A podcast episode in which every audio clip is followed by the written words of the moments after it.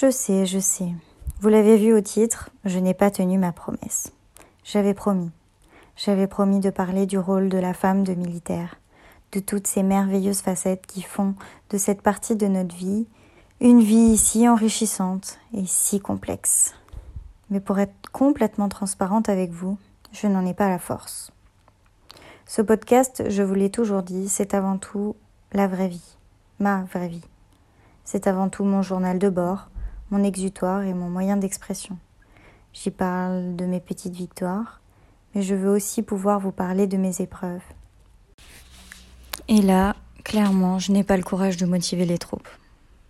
Là, j'ai juste besoin d'un verre de vin, de me poser devant un film et surtout de retrouver mon homme. Je suis encore un petit peu chamboulée. Vous l'avez vu, il n'y a pas eu de podcast il y a deux semaines. Et ce silence a fait partie aussi de mon processus de guérison. Je voudrais vous parler de ces moments où la base arrière plie, se fissure et potentiellement casse. Je veux vous parler des jours, des semaines, des mois où le cœur ben n'y est pas ou n'y est plus. Alors aujourd'hui, il n'y aura pas de bons tips pour s'en sortir, mais juste un retour d'expérience, mon retour d'expérience sur la période la plus complexe de toute ma vie. Pour encore une fois vous montrer, vous faire comprendre qu'on est tous et toutes dans le même bateau. Avec les départs qui se succèdent et les aléas qu'on a toutes, à chaque mission, on pense être prête. Mais parfois, il se passe des bouleversements dans nos vies et dans nos cœurs qui font remettre en question jusqu'au sens même de notre vie notre vie de femme, de mère, de couple. Il y a des épreuves qui sont déjà très difficiles à vivre avec l'autre, mais qui le sont d'autant plus quand le couple n'est pas vraiment là. Pour la première fois de ma vie, j'ai vu la première ligne impuissante. J'ai vu l'homme de ma vie mettre un genou à terre, impuissant face au front arrière qui se disloquait. Pour la première fois de notre histoire, le rôle de soutien s'est complètement inversé. Vous savez, je suis pas du genre à me plaindre, encore moins quand c'est grave et encore moins quand il est en mission.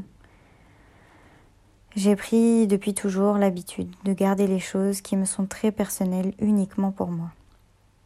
Quand j'ai parlé de mon podcast autour de moi, mon cercle proche a été très surpris de me redécouvrir sous cette facette que j'aborde très souvent sous le ton de l'humour ou de la banalité sans vraiment rentrer dans les détails. Quand mon mec est en mission, nous avons des rituels. Par exemple, c'est le premier à écouter mon podcast. Je ne lui envoie pas pour approbation ou pour validation, mais parce que j'aime l'idée qu'il soit le premier à entendre ce que j'ai à dire. Et je sais qu'il attend cet épisode fébrilement. Mon homme, c'est pas un grand bavard. Moi, j'arrive à compenser avec l'écriture, mais lui, lui, garde vraiment tout pour lui. Alors je sais que cet épisode aujourd'hui va le toucher bien plus que tous les autres. Alors puisque je vous fais rentrer dans mon intimité, j'ai voulu m'adresser à lui, certainement par pudeur. Je n'ai pas réussi à tourner mes phrases encore avec le recul nécessaire, mais encore une fois, je suis sûre que nous serons très nombreuses à nous retrouver dans ces paroles bien que je préférerais que vous n'ayez jamais à les utiliser un jour.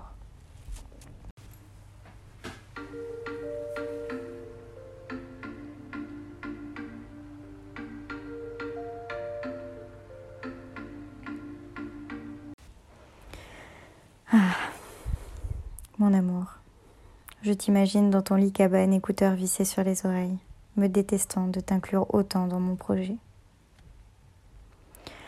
Je sais que tu as l'impression d'être à nu toi aussi, que malgré mon anonymat et le tien que je, cherche à préserver du mieux que je peux, tu te sens reconnu, épié, même si personne ne sait vraiment qui tu es. L'idée qu'un de tes pères puisse tomber sur cet épisode t'est douloureux. Je sais que montrer tes faiblesses, ce n'est pas dans tes habitudes. On le sait tous les deux, même si on ne se le dit qu'à demi-mot, la faiblesse, elle n'est pas permise dans ton milieu. La preuve, tu es encore là-bas. Malgré tout ce que l'on vient de traverser, la politique du silence a encore frappé. Je sais également que pour toi, c'est encore trop tôt pour parler de cette épreuve. Mais j'espère aussi que tu comprendras mon besoin primaire d'extérioriser. Et quoi de mieux que ma voix pour me relier à toi? Toi que je n'ai pas pu voir depuis plus d'un mois et demi. Toi qui as essayé d'être là, malgré notre impossibilité à communiquer, même par téléphone. Je sais que tu as fait de ton mieux. Je sais que malgré la douleur, malgré cette peur que tu as d'entendre mes mots ce soir, ma détresse et même ma douleur, tu seras quand même là, fidèle au poste, dimanche soir, à écouter ma voix raconter notre intimité. Je le sais, ces dernières semaines ont été pour moi comme pour toi les plus difficiles de notre existence. Et Dieu seul sait combien des épreuves on a déjà traversées ensemble. Alors, avant tout, je voudrais te dire merci. Merci d'avoir fait de ton mieux, malgré les circonstances. Je sais que ces derniers temps, je n'ai pas pu te rendre l'appareil, que je n'ai pas pu m'occuper de toi, parce que je n'en avais ni la force physique, ni l'énergie. Merci d'avoir tenu la maison seule, d'avoir répondu présent malgré ton absence. Merci de m'avoir accompagné du mieux que tu pouvais dans ce tourbillon. Merci de m'avoir laissé m'exprimer, malgré la douleur et mes maladresses. Merci de m'avoir laissé cette zone grise qui m'a permis de prendre le temps, le temps de comprendre et de faire le point, et d'essayer comme j'ai pu de me reconstruire. Je sais que tu aurais préféré être avec moi. Je sais à quel point c'est dur d'être séparé quand l'autre souffre. En fait, l'espace de quelques semaines, tu t'es retrouvé dans ma peau, celle de femme 2, tu as subi bien plus que tu n'as pu maîtriser. Tu as soutenu sans vraiment savoir quoi faire. Et tu as fait de ton mieux sans avoir le mode d'emploi. Tu sais, moi aussi j'ai fait de mon mieux pour rester digne face à l'adversité. J'ai beaucoup pris exemple sur toi. J'ai essayé de prendre chaque étape, aussi difficile soit-elle, une par une. Garder la tête froide, penser à l'après. Mais tu me connais. L'émotionnel ne peut jamais rester loin très longtemps. Tout de suite, ma première idée a été de compter. Compter les mois avant ton retour, compter les mois avant ton prochain départ, compter les jours qui me séparaient de tes bras et de ton soutien. Combien de temps allais-je pouvoir te garder à mes côtés cette fois-ci? Est-ce que j'allais pouvoir attendre ton retour? Et puis, et puis tout s'est accéléré. Je n'arrivais même pas encore à te joindre qu'il a déjà fallu prendre des décisions sur ma santé, sur ma vie, mais aussi sur nous deux. Des choix de vie, des décisions irréversibles, sans toi. Je n'ai jamais rien connu de plus difficile. Là, on parlait pas de gérer le quotidien en ton absence. On me demandait de prendre des décisions qui allaient nous impacter tous les deux, pour toujours. Et c'est la première fois que j'ai dû prendre des décisions pour nous deux, sans vraiment pouvoir te consulter. D'habitude, c'est moi qui subis. Ton métier, tes départs. Là, c'est clairement toi qui n'as vraiment pas eu ton mot à dire. Je sais que tu as très vite compris l'enjeu de la situation. Je sais que tu m'as clairement fait confiance, les yeux fermés. J'espère juste que tu tu m'en voudras pas trop et que ton cœur d'homme arrivera à se remettre de ces choix qui ont été aussi difficiles pour toi que pour moi. Je sais que tu aurais voulu qu'on soit deux face à tout ça. Mais tu n'étais pas là. Et tu m'as laissé décider pour deux. Tu m'as laissé faire la part des choses et gérer les choses au mieux pour moi. Alors merci. Merci d'avoir réussi à me donner ton avis sans pour autant l'imposer. Et face à cette épreuve, j'ai vraiment vu ton côté militaire ressortir. Je t'ai vu accepter sans même remettre en question mes choix. Je t'ai vu prendre tes responsabilités et faire ce qu'il faut, sans jamais être dans l'opposition, sans jamais laisser ton point de vue jaillir. Tu as géré mes choix comme tu gères tout le reste, Les ordres sont les ordres. Tu sais, j'aurais vraiment voulu que ça se passe autrement. J'aurais voulu t'inclure beaucoup plus. Mais avec cette distance, c'est la première fois de ma vie que j'ai ressenti le manque. Pas le manque de quand tu pars, mais le manque viscéral, comme quand on perd quelqu'un pour toujours.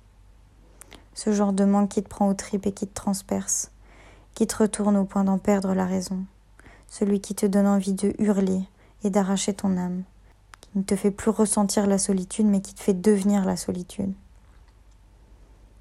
Et dans toute cette pagaille, c'est peut-être ça le plus dur, être seul, n'avoir personne, n'avoir qu'un seul petit bout de technologie entre les mains, comme seule ligne de vie, attendre chaque message comme on attend un battement de cœur, s'accrocher à rien parce qu'on n'a plus rien.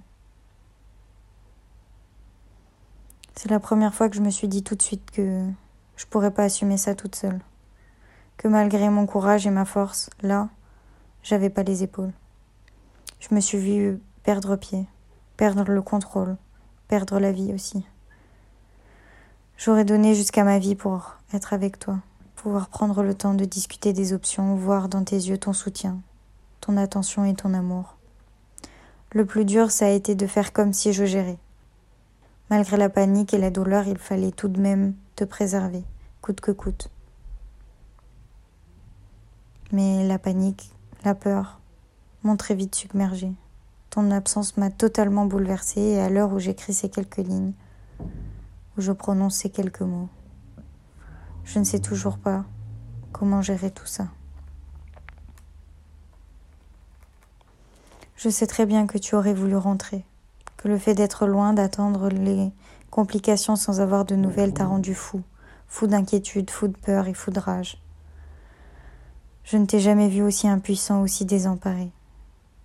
T'entendre me dire que tu étais prêt à tout quitter pour me rejoindre m'a fait comprendre à quel point cette situation était insoutenable pour toi aussi. Heureusement que, dans ce chaos, on a eu une bonne étoile qui t'a autant rassuré toi que moi, qui nous a protégés et soutenus dans cette épreuve, qui nous a aidés autant physiquement que psychologiquement. Ma maman.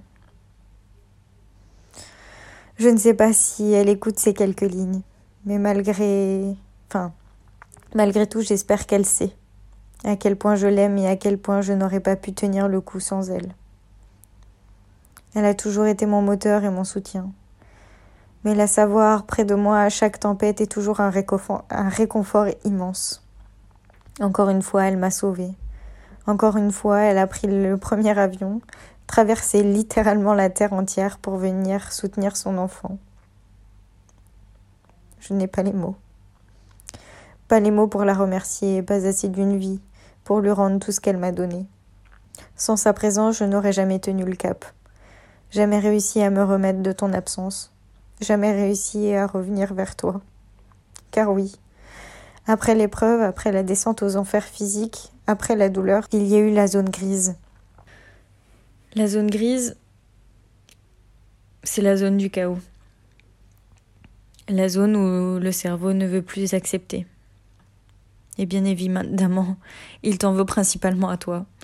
Toi qui n'étais pas là, toi qui ne comprends pas, toi qui te protèges par le silence, comme à chaque fois toi qui perds pied face à la situation qui te blesse également. Je suis désolée, mon amour. Je suis désolée de ne pas avoir voulu voir ta détresse. Je suis désolée de ne pas t'avoir écouté. Je suis désolée de ne pas avoir voulu comprendre que toi aussi tu souffrais.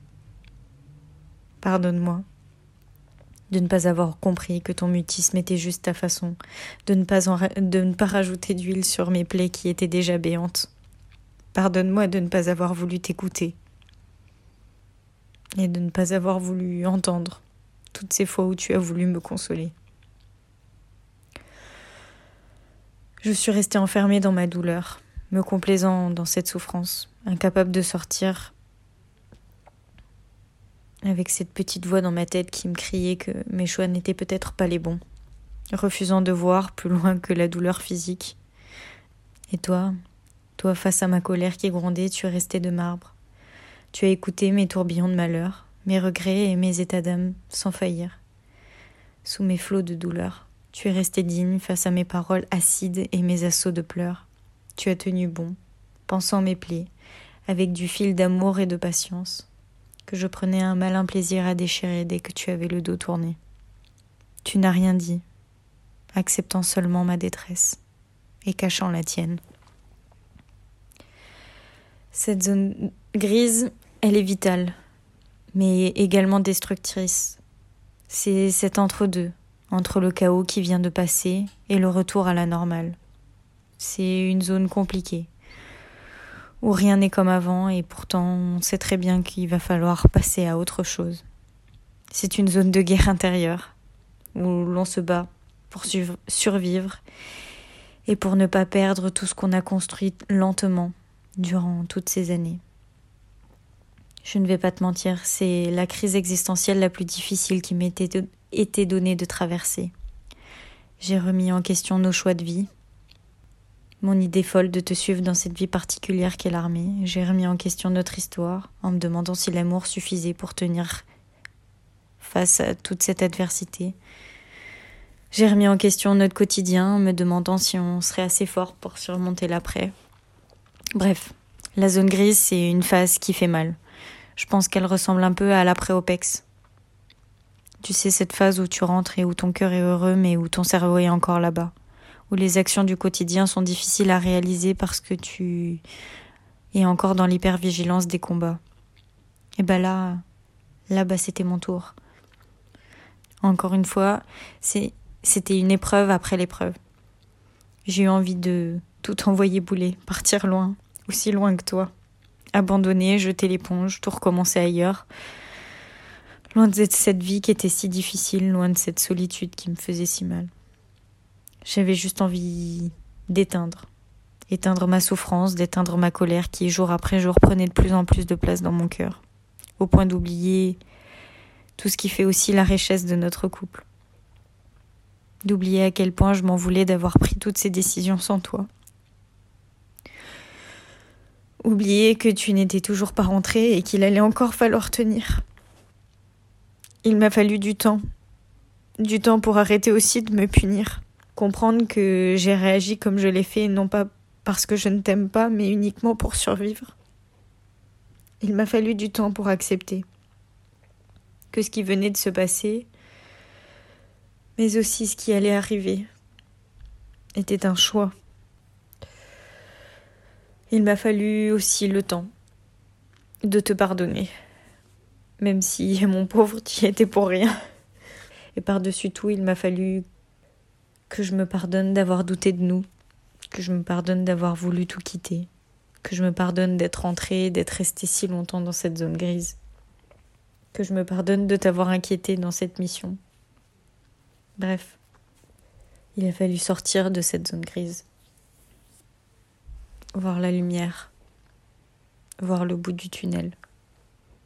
Ce qui m'a sauvé, c'est quand même nous.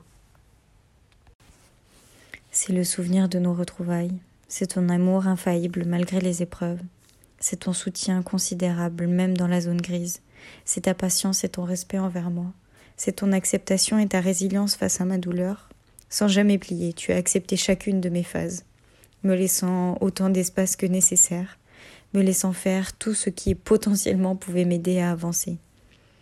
C'est tes mots, du quotidien, le temps que tu as passé à me ramener vers nos rituels et nos échanges, qui m'ont aidé à sortir la tête de l'eau. T'entendre me parler de ta vie de là-bas, t'entendre me tirer doucement de ma douleur, retrouver cette complicité de couple malgré l'éloignement, entendre tes blagues qui petit à petit ont réussi à me faire sourire de nouveau. C'est sentir que tu étais toujours là, prêt à te battre, alors que moi je n'en avais plus du tout la force. C'est entendre parler de ton retour. C'est tout ça qui m'a aidé et qui m'aide encore à retrouver le chemin vers notre vie. Ton amour a été mon pansement, mon médicament, mon échappatoire. Et je tenais à finir ce podcast par un merci infini parce que je sais que tu t'es senti impuissant et inutile, et je voulais que tu saches à quel point cette pensée a été fausse, même si j'ai pu te le faire sentir, En réalité, tu as été ma bouée dans cette tempête. Sans toi, je n'aurais jamais sorti la tête de l'eau. Pour la première fois de ma vie, j'ai ressenti qu'on était bien plus que des amoureux ou... et qu'il y avait bien plus que de l'amour entre nous. J'ai ressenti ce lien indestructible de deux âmes sœurs qui survivront quoi qu'il arrive. Tu sais, ton amour a été mon pansement, mon médicament, mon échappatoire. Et je tenais à finir ce podcast par un merci infini, parce que je sais que tu t'es senti impuissant et inutile, et que j'ai même pu te le faire sentir, que j'étais en colère contre ton éloignement. Mais c'était faux. Je voulais juste te dire que, en réalité, tu as été ma bouée dans cette tempête. Sans toi, je n'aurais jamais réussi à sortir la tête de l'eau. Pour la première fois de ma vie, j'ai ressenti bien plus que de l'amour entre nous. J'ai ressenti ce lien indéfectible de deux âmes sœurs que rien ne peut arrêter. J'ai toujours été fascinée par le couple que formaient mes parents, qui me semblait indestructible. J'ai toujours cherché à comprendre ce qui faisait qu'un couple pouvait durer. Je crois que j'ai enfin compris. Je crois qu'on fait désormais partie de ces couples-là. Ceux qui résistent à tout, et même au temps. Ce que tu as fait pour moi ces dernières semaines a été ta plus belle preuve d'amour. Tu t'es complètement abandonné pour me sauver. Et je ne te remercierai jamais assez pour cette vague d'amour que tu as su me donner. Tu sais, tu as beau être loin depuis quelques jours, je ne nous ai jamais sentis aussi proches, aussi unis. Tu es ma moitié, ma famille et mon amour. Sache que ma vie sera à jamais liée à la tienne. Alors merci. Je t'aime.